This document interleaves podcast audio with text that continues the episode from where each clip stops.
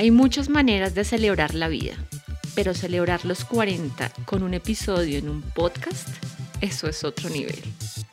Diana de Ellas Ahora nos invitó a darle la bienvenida a Ceci a sus 40. Escuchen la primera parte de esta conversación en el podcast Ellas Ahora. Hoy les presentamos la segunda parte en un episodio especial de Cuarentólogas.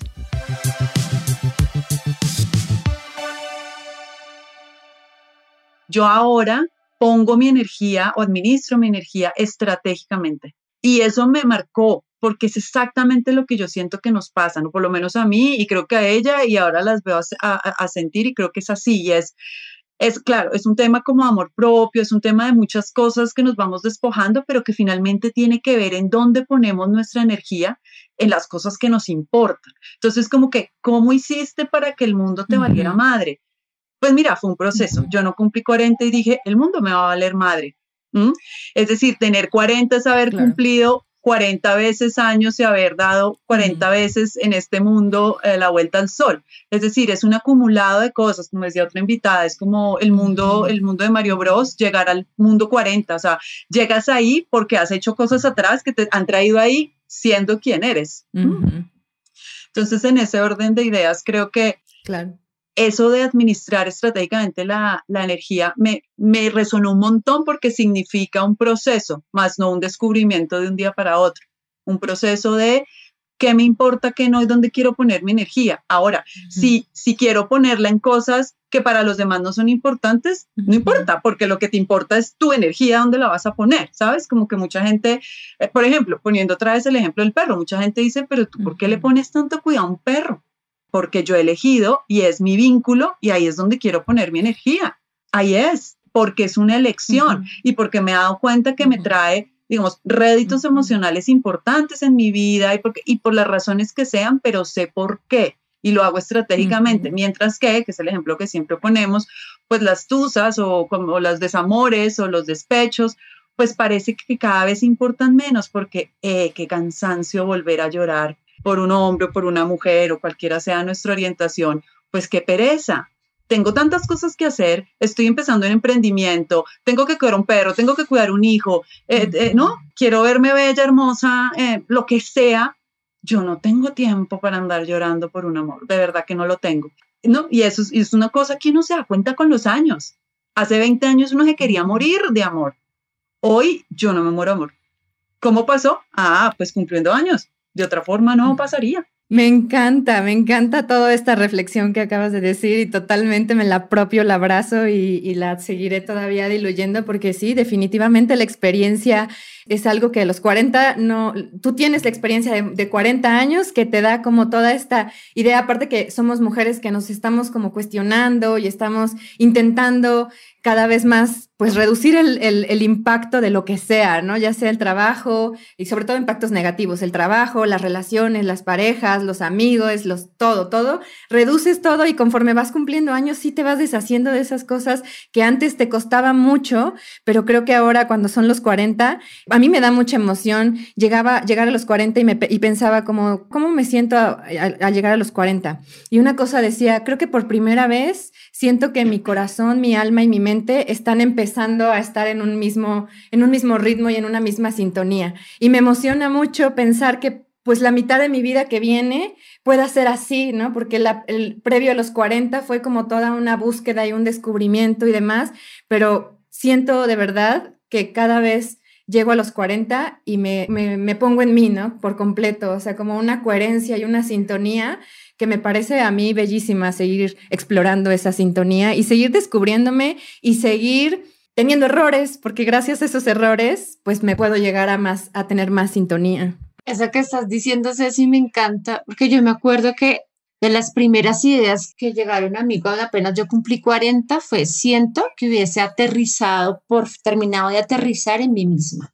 Sí, como que siento que estuve mucho tiempo como yo qué sé, como si fuera de mí, como que entraba y salía, pero a los 40 como que siento que aterricé en mí, como que por fin, como, no, como, no sé, es una sensación como de, ahora sí tengo peso, ¿no? Como ahora que estoy más sólida, ahora estoy como, no, y eso que tú dices tan, tan bonito de, de alineado el cuerpo, el corazón y el espíritu, creo que, que no lo habría podido decir mejor, pero yo, yo tuve la misma sensación apenas aterricé en los 40 y sigo utilizando esa palabra porque siento que aterricé, como que aterricé, aterricé en mí, entonces me parece maravilloso eh, yo también me sueño a ver qué me traerán los, los próximos 40 años y, y como que deseo ver a lo que dicen, ¿no? Como las chamanas, a la, a la abuela sabia, ¿no? A, esta mujer sabia, a la hechicera, como a la, a la bruja que se va,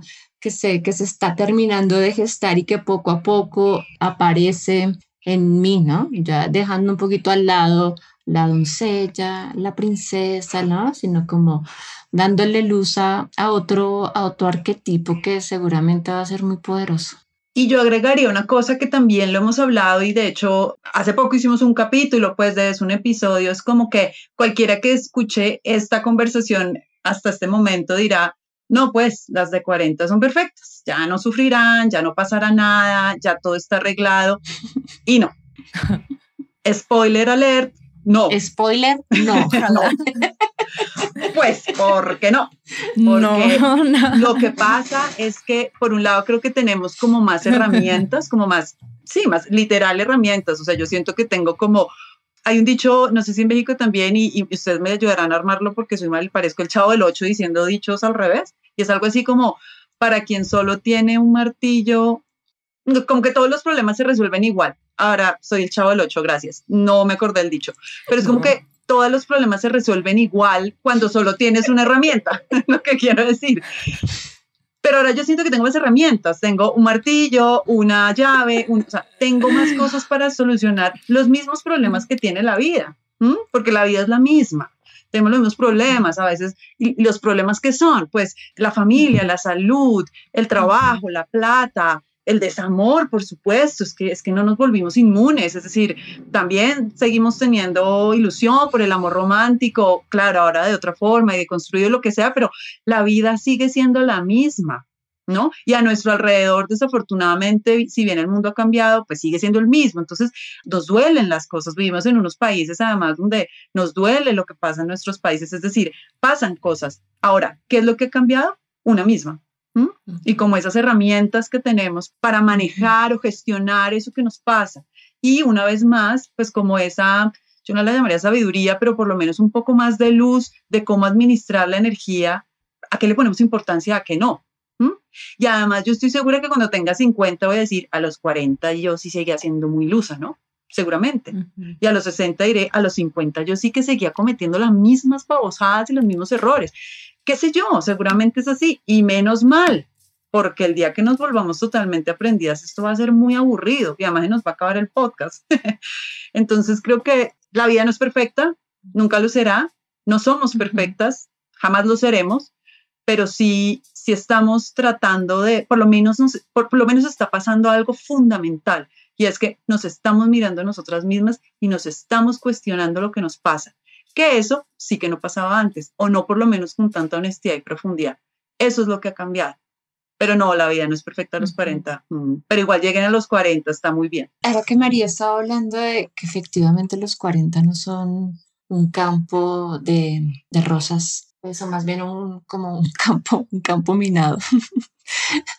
Toca saber navegar.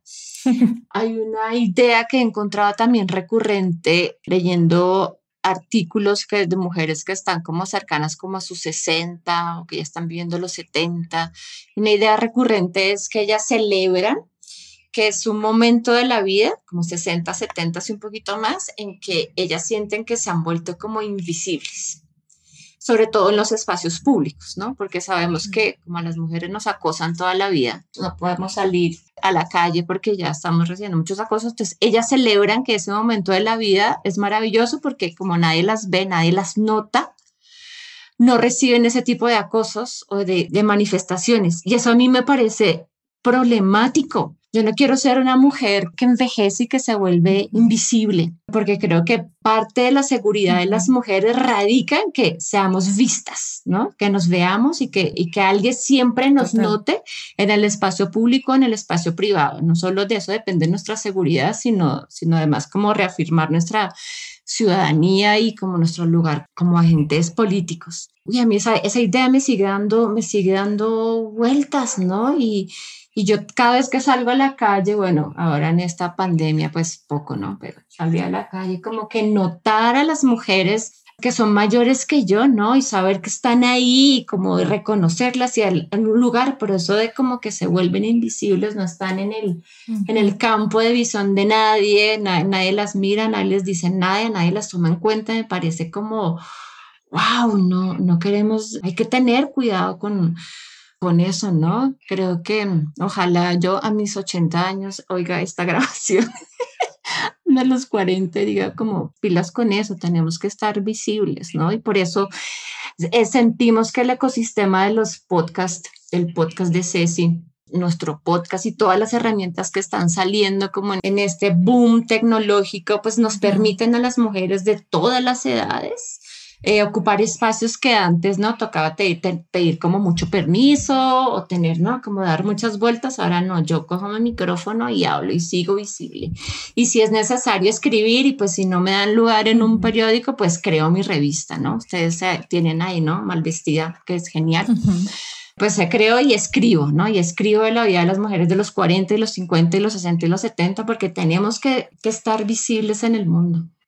Sí. Bueno, Malvestida es de una de mis amigas. Yo tengo una, que no me presenté en, el intro, pero tengo otro sitio que se llama Cool Hunter MX, que hablamos de eh, temas de industrias creativas más que de mujeres en general, pero sí justo tratamos de visibilizar esas poblaciones, ¿no? Que normalmente no las representan los medios. Creo que también los cambios de, los cambios que yo personalmente he tenido, pues obviamente se reflejan en todo mi en todo mi círculo, ¿no? Y obviamente se reflejan en mi trabajo. Y en mi trabajo ha sido como esta parte de visibilizar lo que normalmente no está visibilizado, de hablar lo que, de lo que no se habla, mostrar como otras, otras, otras imágenes, otras representaciones que los medios tradicionales o los medios típicos no los ponen, pues nosotros hacerlo, ¿no? Y creo que eso también viene de la mano. Yo sí creo que hoy, hoy lo puedo decir que en mi caso viene, ha llegado de la mano con mis 40, ¿no? Con estas crisis y revoluciones y estos cuestionamientos y todos estos bombardeos de ideas y de, y de búsquedas internas, eh, llegaron esos, esas ideas y pues las estoy permeando a todo, ¿no? Porque al final, al llegar a mis 40, pude darme cuenta de esto que dices, de la visibilización de las mujeres y otras, otros temas más, pero al menos eso es algo que, que no hubiera llegado, no llegó antes, ¿no? No llegó antes porque no tenía la experiencia que hoy tengo al llegar a los 40 y, y me emociona más saber que voy a llegar a, a los 50 sabiendo que tengo esta apertura a oír, a escuchar, a cuestionar, a tener empatía, a, vulnerarme, a sentir, a ser vocal de mis sentimientos. Y todo eso llega gracias a toda esa experiencia de cumplir, como, como decía María, cumplir 40 veces años. Llegó esta idea y a mí me emociona mucho ya hoy sí, ya después de haber brincado en la, pequeña crisis que, que, me, que, me, que me tumbó un poco a inicio de este año y que seguirán pasando, pero sé que hoy ya, hoy entiendo muchas cosas y me emociona mucho seguir experimentando lo que al llegar a mis 50 con esta apertura y que si así han sido mis 40, no me puedo imaginar lo increíble que va a ser mi camino a los 50. Digamos que somos una generación de mujeres llamadas a esto. O sea, yo siento un llamado como de las voces del universo, como las queramos llamar, que estamos llamadas a esto porque es que somos, estamos montadas en la ola del cambio, ¿no? Es decir, somos como la primera generación que de verdad somos diametralmente, que algunas hemos decidido o ser diametralmente diferentes a nuestras madres o nuestras abuelas. O sea, nuestras madres estuvieron más cerca a cómo vivieron la vida sus madres, es decir, nuestras abuelas, pero nosotros sí que estamos mucho más lejos de lo que fueron nuestras madres. En mi caso, por ejemplo, mi mamá a mi edad, pues ni hablar, ya tenía cuatro hijos, creo que ya era abuela, de hecho Así que imagínense, o sea, hay un gap muy grande entre lo que es mi referente más cercano de mujer, digamos en mi caso, pues de mi mamá y mío. Es decir, que yo sí siento que hay un llamado a responsabilizarnos por ser esa generación un poco como punta de lance de los cambios, porque los cambios son imparables y están en el mundo, y está el feminismo, y está todo lo que eso trae, por ejemplo, y con él muchos otros movimientos de, de, pues, de tratar de cuestionarse por lo menos el patriarcado, el capitalismo, un, ¿no? un montón de cosas que han sido la normalidad del mundo. Y pues una de esas grandes cosas que nos, que estamos llamadas como a, pues por lo menos como digo, a cuestionar, es pues envejecer y envejecer siendo mujer, con un cuerpo de mujer, con una, con una identidad de género de mujer, o sea, ¿qué significa eso? Antes no se cuestionaba, pero además, insisto, somos la primera generación en cuestionárnoslo por lo menos abiertamente y masivamente, porque a lo largo de la historia ha habido mujeres que han jugado un papel fundamental en que hoy podamos vivir lo que estamos viviendo. Nosotras todo el tiempo en nuestro podcast y en nuestras vidas tratamos de honrar a esas miles, millones de mujeres que hasta la vida han dado para que nosotras hoy podamos celebrar y tener los derechos que tenemos. Entonces, un poco honrando eso de esas mujeres que a lo largo de toda la historia han dado hasta su vida porque tengamos derechos y poner en la palestra pública los temas que las mujeres, nuestros derechos, empezando por ahí, ¿no? Antes de que el feminismo tuviera nombre, ya había mujeres que decían, hey, eh, es que tenemos derechos, disculpen, ¿no? Perdón, es que acá nos están matando o acá tenemos derecho a una, a, una asignación salarial más justa, ¿no? Eh, o sea, eso es lo que nos tiene acá. Y creo que nunca en el mundo había sido, habido tantas voces de mujeres juntas pidiendo lo mismo. Así que yo creo que somos una generación que, que estamos llamadas a eso, a honrar a nuestras ancestras, a honrar a, honrar a todas esas mujeres que hicieron esto posible, pero además a con nuestro propio pellejo, porque también es duro, hay que decirlo, o sea, eh, contracorriente también es duro, pero en nuestro propio pellejo, vivir lo que significa, pues, cambiar el mundo. Yo no sé si estoy siendo así muy ilusa, y a mis 50 diga, oiga, ya a mis 40 todavía era muy ilusa, pero yo siento que estamos cambiando el mundo, de eso se trata. Bueno, yo como como hablar de mi experiencia propia, que es lo que, lo que conozco mejor. Eh, yo justo hace dos años, tres años, me separé de una relación muy larga de casi 14 años y em, empecé como una revolución interna, pues en muchos niveles. Y empecé a experimentar para vincularme sexoafectivamente de maneras distintas, ¿no? Salirme un poco de la monogamia y empezar a probar otras cosas. Pero en este proceso justo me preguntaba mi terapeuta, ¿y cómo es amar a los 40? Y le decía, no sé, ¿cómo es amar a los 40? ¿No? Y ahí empecé como a descubrir, como intentar responderme esa pregunta, porque pues sí es completamente, pues al, menos para mí está siendo distinto la forma en la que hoy amo a los 30, ¿no? Que lo decíamos en algún momento, en algún, no sé si Marcia o María, de cómo hablabas a los 30 que te morías de amor y a los 40 ya no te mueres de amor, ¿no? Sigues amando, Sigues sintiendo, te sigue doliendo, te sigues emocionando, te sigues revolviendo el estómago de, la emoción, también los celos, muchas cosas siguen pasando, pero creo que sí, a, los 40 sí se llega a amar de una manera distinta. Creo que en mi caso hasta ahorita lo poco que he experimentado ha sido como amar de una manera mucho más honesta y sobre todo más honesta conmigo misma, porque ya empiezo a entender y tener mucho más claros mis límites, entender mucho más claro lo que quiero y a dónde voy y sobre todo entender que pues estoy sola también, ¿no? Y que he vivido sola y que pues puedo seguir sola si este amor, uno u otro amor desaparece, pues no pasa nada, ¿no? Creo que es volver a mí, es recuperar mi territorio, pero al final ese entendimiento de saber que no pasa nada, eso sí es, me, ha permitido amar de una manera mucho más libre, honesta y gozosa. No sé qué opinen ustedes. Tal, o sea, así tal cual, Ceci. Bueno, yo a mí me, a mí yo llegué a los 40 y estaba en una relación larga y sigo en esa relación con mi en marinoviada con mi marinovio. Em, nuestra relación comenzó cuando yo estaba, ambos estábamos como terminando los 20. Entonces, pues lleva un buen rato, hemos terminado los 20, atravesado los 30, estamos en los 40, él tiene un año más que yo.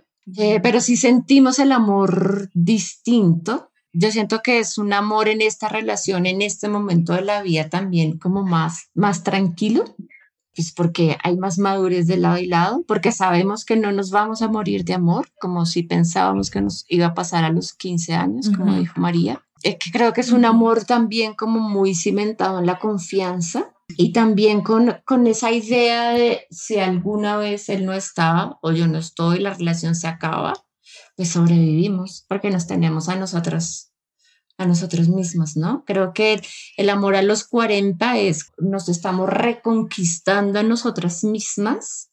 También es un amor más rico porque yo siento que las otras personas que se acercan a querernos, hombres o mujeres, o ambos, hombres y mujeres, también sienten como esa, esa serenidad ese sosiego y no es como el afán de quédate conmigo, no me dejes, me quiero casar, que te digo, sino como está bien, ¿no? La vamos a pasar bien en tu casa, en la mía o en la nuestra, compartimos la vida, pero no hay como una aprehensión ni un apego porque sabemos que el, que, que el amor toma muchas formas también en, en, en, la vida, no solo en este momento de la vida, sino que antes no lo veíamos tan claro, ¿no? Justamente me estoy terminando en este momento la saga de mm, dos amigas de Elena Ferrante. Por fin estoy en el, en el cuarto libro.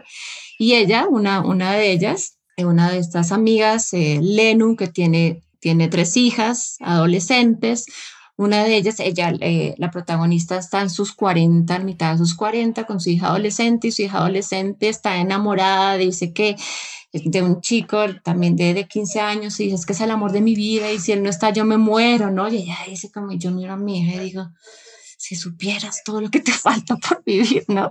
Si supieras que ese no es el único, no, es, no va a ser el único amor y que a duras penas lo vas a recordar cuando tengas 40 años, ¿no? Entonces me, me parece también como muy, muy bonito como mirar esa historia en el, en el tiempo. Eh, y sí vivimos, sí, sí, sí, definitivamente sí siento que vivimos el amor distinto porque nos, nos damos prioridad nosotras en la vida y eso, eso, y eso hace que todo lo demás cambie. Y yo, al contrario de Marce, sí que nunca he tenido una relación más larga de tres años, creo. He convivido solo con dos hombres, en mi caso de mujer heterosexual, y las dos convivencias no han pasado de más de dos años, un año y dos años o algo así. Y con todo eso, estoy absolutamente de acuerdo en lo fundamental que dice Marce, y es que a los 40 el amor se vive de manera más sosegada, diría yo que es la palabra, precisamente porque nos hemos dado el lugar que nos merecemos y ya sabemos dónde estamos paradas, ¿no? Y eso también evidentemente se transmite y entonces el otro lo percibe o la otra lo percibe, me imagino yo que sucede también en las relaciones eh, homosexuales, otro tipo de relación, eh, la otra persona lo percibe y eso, y eso hace que la cosa fluya. E insisto, no es perfecto, por supuesto que no. Y todavía a estas alturas, yo me imagino que eventualmente caeremos en una relación, lo que llamamos ahora tóxica. Pero yo creo que lo que va a pasar es que nos damos cuenta más rápido y nos vamos sin tanto drama, porque sabemos por qué nos tenemos que ir de ahí. Entonces yo también, por ejemplo, he pasado, empecé a experimentar todo tipo de, como desde los 35, 37, como poner en práctica todas esas cosas que yo me preguntaba sobre el amor, ¿no? Como de ponerme un poco a prueba, como de hasta dónde mis taras culturales, pero también mis taras emocionales me permite otras formas de relacionarme sexoafectivamente. Entonces eh, decidí eh, ponerme poliamorosa y me decidí por ponerme a tener amantes. Y entonces fue la época en que tuve como todo tipo de aplicaciones eh, de citas. Y entonces mi casa vivía llena de hombres. y no me avergüenza decirlo porque, ajá, fue la decisión libre, autónoma que tomé sobre mi vida afectiva y sufrí, sufrí, aprendí un montón, me despojé un montón de, de, miedos y de taras y de obstáculos que una misma se pone y me di cuenta de lo que quiero y lo que no, finalmente.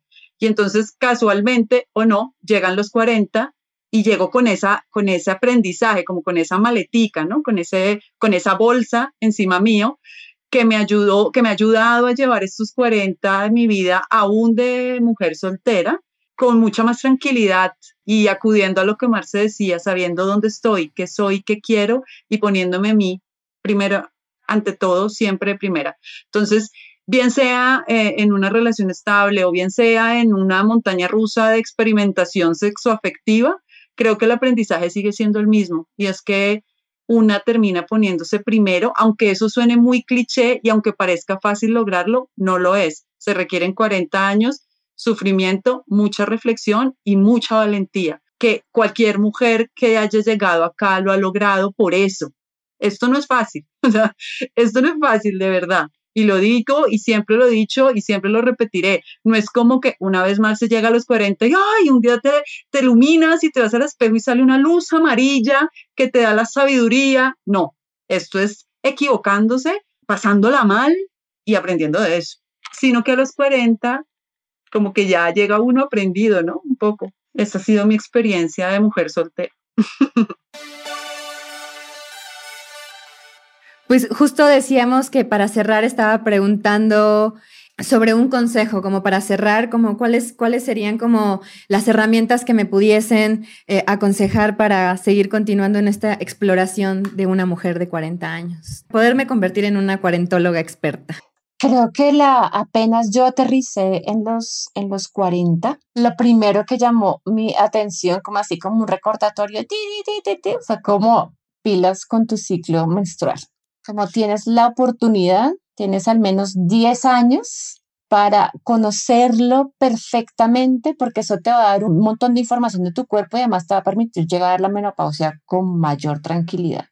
Y estoy en eso, ¿no? Creo que, que si no lo hacías antes, muy juiciosa a los 30 o a los 20, este momento de los 40 como así, pero casi que mm, hacer seguimiento en muchas dimensiones, ¿no? Durante todo el mes, como cómo están mis sueños, cómo están mis ideas, cómo está mi creatividad, cómo está mm, mi líbido, además del, del flujo y todo esto, ¿no? Que, que cambió un montón. Pero creo que tenemos como esos, esos 10 años, esta ventana de 10 años para, para armarnos como un librito, como una guía, un vademé, como una brújula, que es el ciclo menstrual para aterrizar en la menopausia, pero ultra radiantes. Eso por un lado. Por otro lado, seguirnos rodeando con pues de mujeres de 40 y demás. Bueno, Ceci nos ha, dicho todo el programa que está también muy cerca con mujeres jóvenes, que eso es, es maravilloso. Creo que eso, con el intercambio generacional. No, creo que eso, eso enriquece la vida y, y, sobre todo las mujeres que tienen un poco más de experiencia que nosotras, las que ya están en la segunda mitad de los 40, en los 50, en los 60, pues tienen todavía un montón de que compartirnos como con su manto de, de sabiduría y de vale madre también. De sabiduría. Cada vez más vale madre. claro. Y bueno, están, estamos acá pensando también como, como en recursos. Bueno, en Cuarentólogas hemos recomendado varias cosas, pero ahora que estaba revisando, hay una serie eh, británica, como irlandesa, eh, británica, que antes estaba en Netflix, creo que ya no, por lo menos en Colombia, por de pronto en otros países, que se llama The Fall. Es protagonizada por la maravillosa eh, Gillian Anderson, donde ella es una detective, la detective Stella Gibson, que es una mujer cuarentóloga absolutamente maravillosa en esa serie, que rompe todos los estereotipos y todos los paradigmas. Ahí está, además está buscando un feminicida. Los diálogos de Stella Gibson en esa serie, Stella Gibson, el personaje, son absolutamente maravillosos. Creo que esa, esa es súper interesante. Hay otra serie la historia de varias mujeres que están en los 40 y están viviendo la maternidad de manera distinta, eh, no solo la maternidad, sino la vida en pareja, la vida en pareja heterosexual, homosexual, como que muchas maneras de, de vivir la afectividad. Y algo, algo maravilloso que muestra esa serie que yo muy pocas veces he visto por ejemplo, que muestra a una mujer menstruando. Entra al baño, se baja los calzones y los calzones están manchados con sangre que es roja, ¿no? La sangre es roja. Pero además las experiencias vitales de estas mujeres, eh, entre ellas, como la sororidad que construyen, la reflexión que hacen, es muy bella porque están en este momento de la vida. Y a la hora que les mencioné que me estaba terminando de leer la saga Dos Amigas de Elena Ferrante, son cuatro libros y sigue la historia de dos amigas desde que se conocen, que se conocen cuando tienen, no sé, son niñas, tienen 10 años, hasta 70 años. Y hacen todo un recorrido muy bello, además de narrado en la voz de, de dos mujeres, de lo que implica pues atravesar 70, 60 años de amistad, cómo cambia el mundo, cómo cambian ellas, cómo viven la relación con su cuerpo, con los afectos, con los hijos, con las hijas, es, es, precioso, porque creo que, que, bueno, que también le, le, le, faltaba ya, ¿no? Pero, pero le, le, faltaba un poco a la literatura, al cine, a las series, ¿no? Como reflejar a las mujeres de nuestra generación de una manera distinta, ¿no? No estereotipada, sino mostrar que hay muchas versiones de las mujeres en los, en los 40 años y, y bueno, creo que estos recursos, pero si quieren más recursos y como más guía, visiten la, la página de, de, Instagram de Cuarentólogas, que ahí tenemos varias recomendaciones. Eh, bueno, yo aquí rapidito mm, eh, hago mis recomendaciones. La serie que nombra Marce se llama The Let Down y es australiana. Es súper, súper recomendada, de acuerdo. Yo solo diría una cosa, agregaría algo, y es que es algo, es un aprendizaje personal, y es que no compararse. Eso es una maña, una mala costumbre que tenemos las mujeres. Estamos todo el tiempo comparando nuestro cuerpo, nuestra vida, nuestras decisiones. Y en los 40 se puede agudizar, porque claro, vemos eh, mujeres de 40 en la televisión y vemos que tienen la piel tal o el cuerpo tal. O sea, es mucho más fácil caer en la tentación de compararse y llevarse a una misma hacia abajo porque, porque nos siguen mostrando mujeres de 40 no envejecidas o estereotipadas. Entonces, si algo yo he aprendido es mi vida es mi vida y mis decisiones son mis decisiones y estoy acá por las decisiones que he tomado. Creo que los 40 nos hacemos mucho más conscientes de, de, esa seguridad en las decisiones que hemos tomado, la vida que hemos tenido. No caigamos en la trampa de compararnos con otras mujeres ni en el físico, ni en la forma de vida, ni en si estamos casadas o no, o si tenemos hijos o no. O sea, reconciliémonos con las decisiones que hemos tomado porque nos queda todavía mucho tiempo en este planeta y no merece la pena eh, amargarse por eso. Entonces, eso es lo único que yo agregaría a todo lo que dijo Marcia. De verdad, muchísimas gracias por tanto las recomendaciones como el consejo. Lo voy a tener aquí grabado para que no se olvide. Y bueno, nada más también a, Diana, muchísimas gracias a ella y ahora por, los, por habernos abierto estos micrófonos y poder cruzar y conocerlas, porque de verdad era, eh, me reía con ustedes, este, he vivido sus experiencias a través de los capítulos y bueno, también algunas recomendaciones que justo dan en los capítulos y los he estado como ahí atesorando y consumiendo cuando he he encontrado como la, el camino. Eh, pero muchísimas gracias, gracias Marce, gracias María, gracias Diana. Eh, no sé si algo más tengamos que decir como para cerrar, pero pues muchísimas gracias a todos. Gracias por escucharnos. Gracias Ceci y Diana, que iban los 40. Estamos juntas en el viaje.